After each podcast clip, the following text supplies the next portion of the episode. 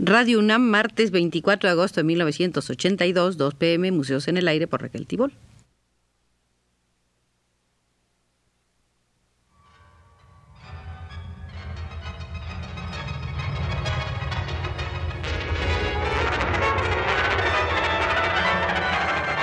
Museos en el Aire.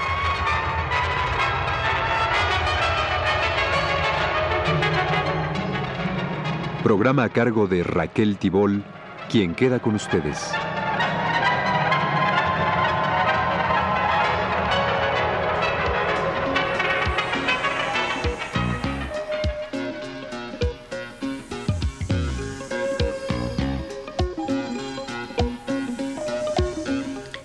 Entraremos una vez más al Museo del Diseño Industrial y será nuestro guía uno de los teóricos más avanzados en este campo, el argentino afincado en Europa Tomás Maldonado. Estamos a principios del siglo y frente a nosotros una locomotora. Se la observa de manera apologética y está acompañada por nuevos protagonistas, el automóvil, el aeroplano, el transatlántico. Ya no se exalta solo al objeto técnico, sino también a los hombres que lo inventan, lo construyen, lo producen, lo usan, en una palabra, el pueblo ávido de máquinas, como decía Apollinaire. Esta es precisamente la originalidad de los futuristas frente a aquellos que en el siglo XIX, siguiendo más o menos las huellas de Whitman, aman las máquinas por sí mismas o solamente como símbolo o emblema de una vaga promesa. Los futuristas proponen un cambio global de la cotidianidad del hombre y no solamente del fragmento relativo al arte o a la fruición del arte. Lo que les interesa es el hombre que en contacto con la máquina cambia o es inducido a cambiar, por así decirlo, hasta sus raíces. En el Manifiesto Futurista de 1909, Marinette escribe, Queremos cantar al hombre que toma el volante, cuya carrera ideal atraviesa la Tierra, lanzada ésta a su vez a toda velocidad en el circuito de su propia órbita. Se abre camino la estética de la velocidad. El mismo manifiesto contiene, además, una ditirámbica afirmación. Declaramos que la magnificencia del mundo se ha enriquecido con una nueva belleza, la belleza de la velocidad.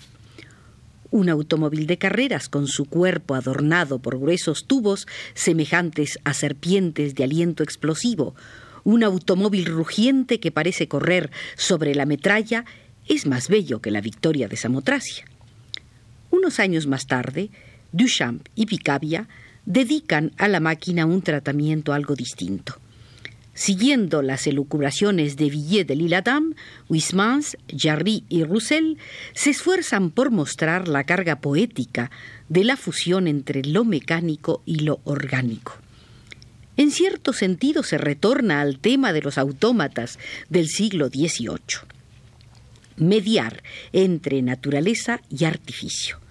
Se busca la hibridación de la actitud biotópica con la actitud tecnotópica pero esta vez la clave es el humor negro. Por medio de sutiles operaciones de sinonimia visual y verbal, se consigue fantasear sobre la máquina atribuyéndole una presunta fisionimia voluptuosa. Más aún, una presunta fruición voluptuosa.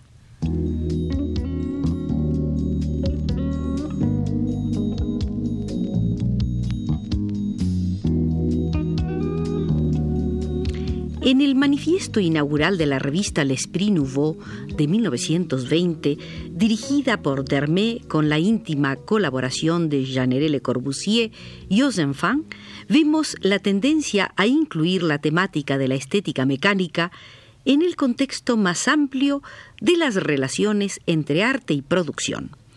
Hoy ya nadie niega la estética que surge de la industria moderna. Las construcciones industriales, las máquinas, se definen cada vez más por sus proporciones, por el juego de los volúmenes y de los materiales, hasta el punto que muchas de ellas son verdaderas obras de arte, porque implican el número, es decir, el orden. Ni los artistas ni los industriales se dan suficientemente cuenta de ello. El estilo de una época se encuentra en la producción general y no, como se cree con demasiada frecuencia en alguna rara producción hecha con fines ornamentales y que no es más que un añadido superfluo a una estructura que por ella misma ha dado vida a los estilos. El avión y la limusín son creaciones puras que caracterizan de una manera muy clara el espíritu, el estilo de nuestra época. Le Corbusier permaneció durante toda su vida fiel a lo esencial de este manifiesto. Siempre consideró la máquina y la industria en función del lirismo de los tiempos modernos. Una vez más nos encontramos con el emblema de Whitman, pero con el agregado de una voluntad de cambio global de lo cotidiano, muy parecida a la de los futuristas. Pero en Le Corbusier, esta voluntad se alcanza mediante una tecnicización de la obra de arte. Hasta ahora nos dice, hemos recogido nuestros modelos solamente de la naturaleza o de una naturaleza transfigurada por el arte. Ha llegado el momento de ir a buscarlos también y quizás sobre todo en la técnica. En otras palabras, ahora se trata de inspirarnos en las máquinas, pero esto se ha de entender en un sentido bastante restringido. Para Le Corbusier, inspirarse en las máquinas a menudo quiere decir hacer que algunas propiedades formales de las máquinas sean propiedades formales de la obra arquitectónica, pictórica o escultórica.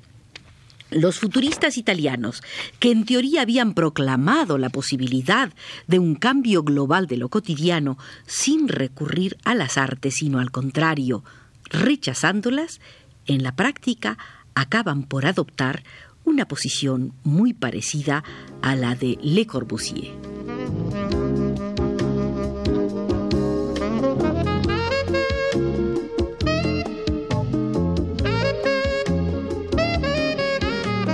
Serán los futuristas rusos quienes llevarán hasta sus últimas consecuencias la tesis del cambio global que los futuristas italianos habían dejado sobre el papel.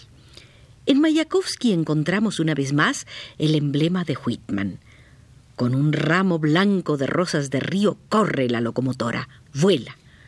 Pero en él, en Mayakovsky, al igual que en otros futuristas rusos, existe otro aspecto, la revolución cultural, el cambio global de lo cotidiano de los futuristas italianos no se produce sustituyendo una mimesis naturalista por una mimesis técnica, sino haciendo confluir la creatividad artística en la producción socialista. Lo cual en definitiva significa la liquidación del arte como acto autónomo, puro e igualmente la volatilización de la idea burguesa de obra de arte, es decir, aquellos pequeños o grandes monumentos que consagraban la hegemonía cultural de una clase. A nosotros, dice Mayakovsky, no nos va el templo muerto del arte en el que languidecen obras inertes, sino la fábrica viviente del espíritu humano.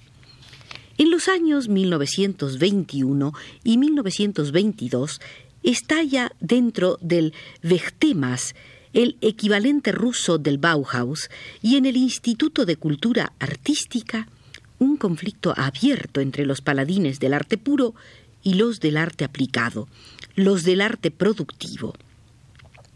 Esta última tendencia que por el radicalismo de sus propuestas estaba considerada entonces como la piedra de escándalo, había empezado a configurarse en los años 1918 y 1919, sobre todo por obra de los colaboradores de la revista Iskustvo Comuni, Arte de la Comuna.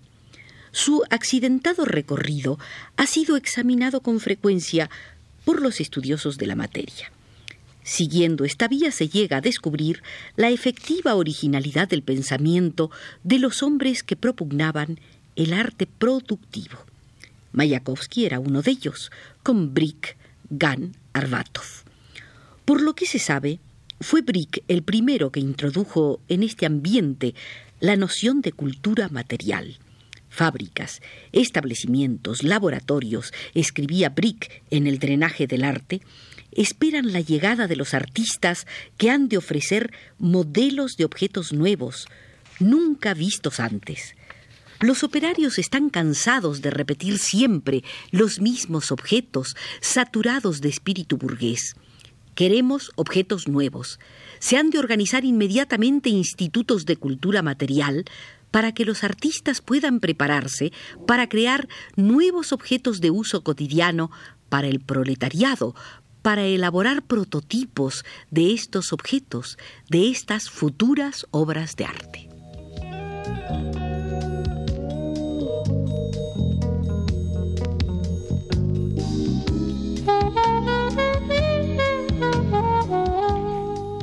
ese texto, publicado por primera vez en Iskustvo Comuni, Brick tiene la sorprendente intuición de que la tipología de los objetos heredada del capitalismo puede y debe ser cambiada radicalmente.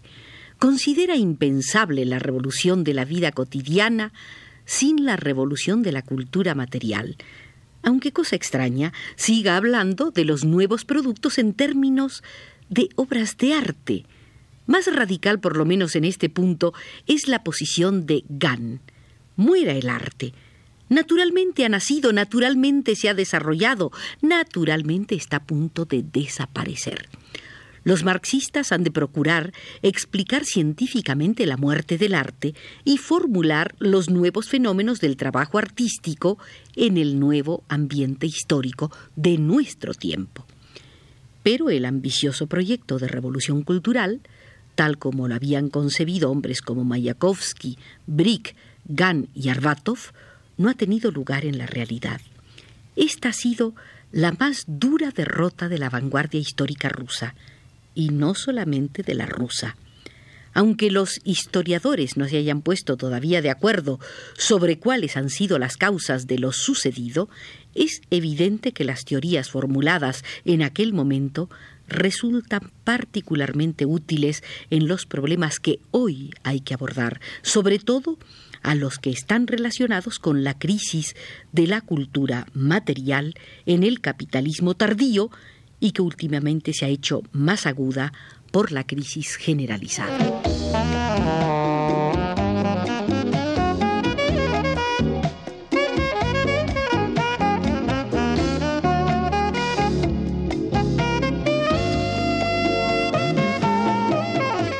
Los años que precedieron la Primera Guerra Mundial, exactamente de 1907 a 1914, el problema de la productividad industrial es abordado en Alemania en términos de racionalización y de tipificación de los objetos destinados a la producción en serie. En aquellos mismos años, en los Estados Unidos, el planteamiento era bastante distinto.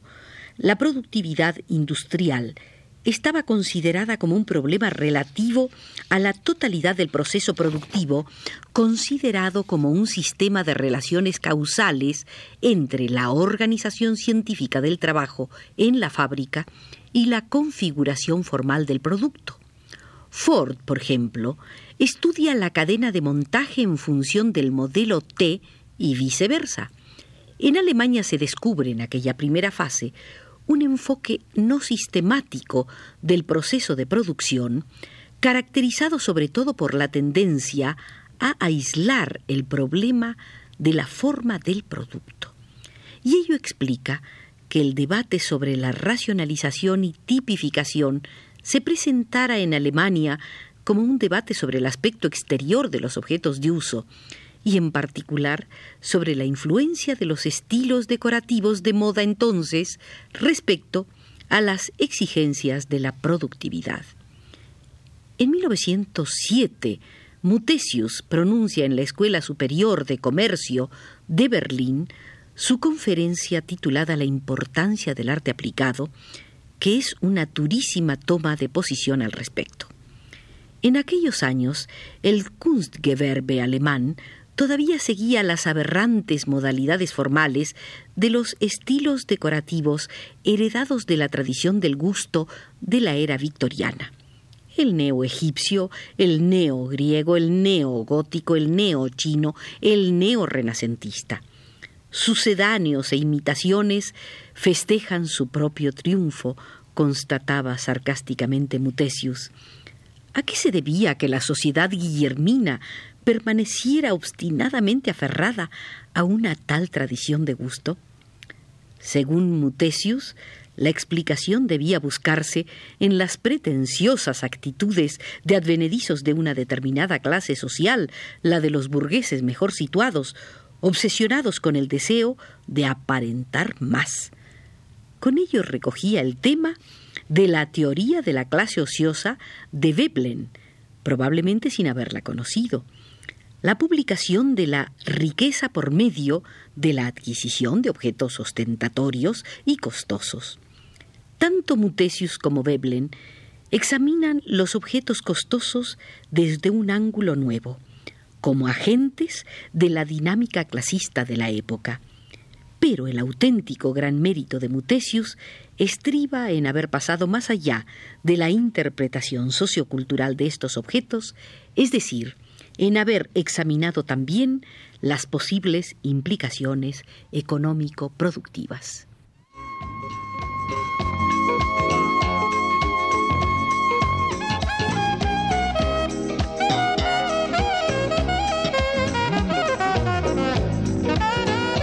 Fue Tomás Maldonado quien nos guió por el rico museo del diseño industrial, del que ya nos retiramos por indicación de José Gutiérrez desde los controles.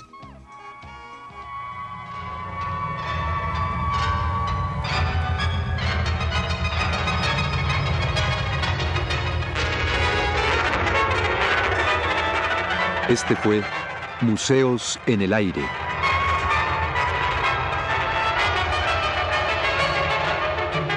El programa de Raquel Tibol que se transmite todos los martes a las 14 horas.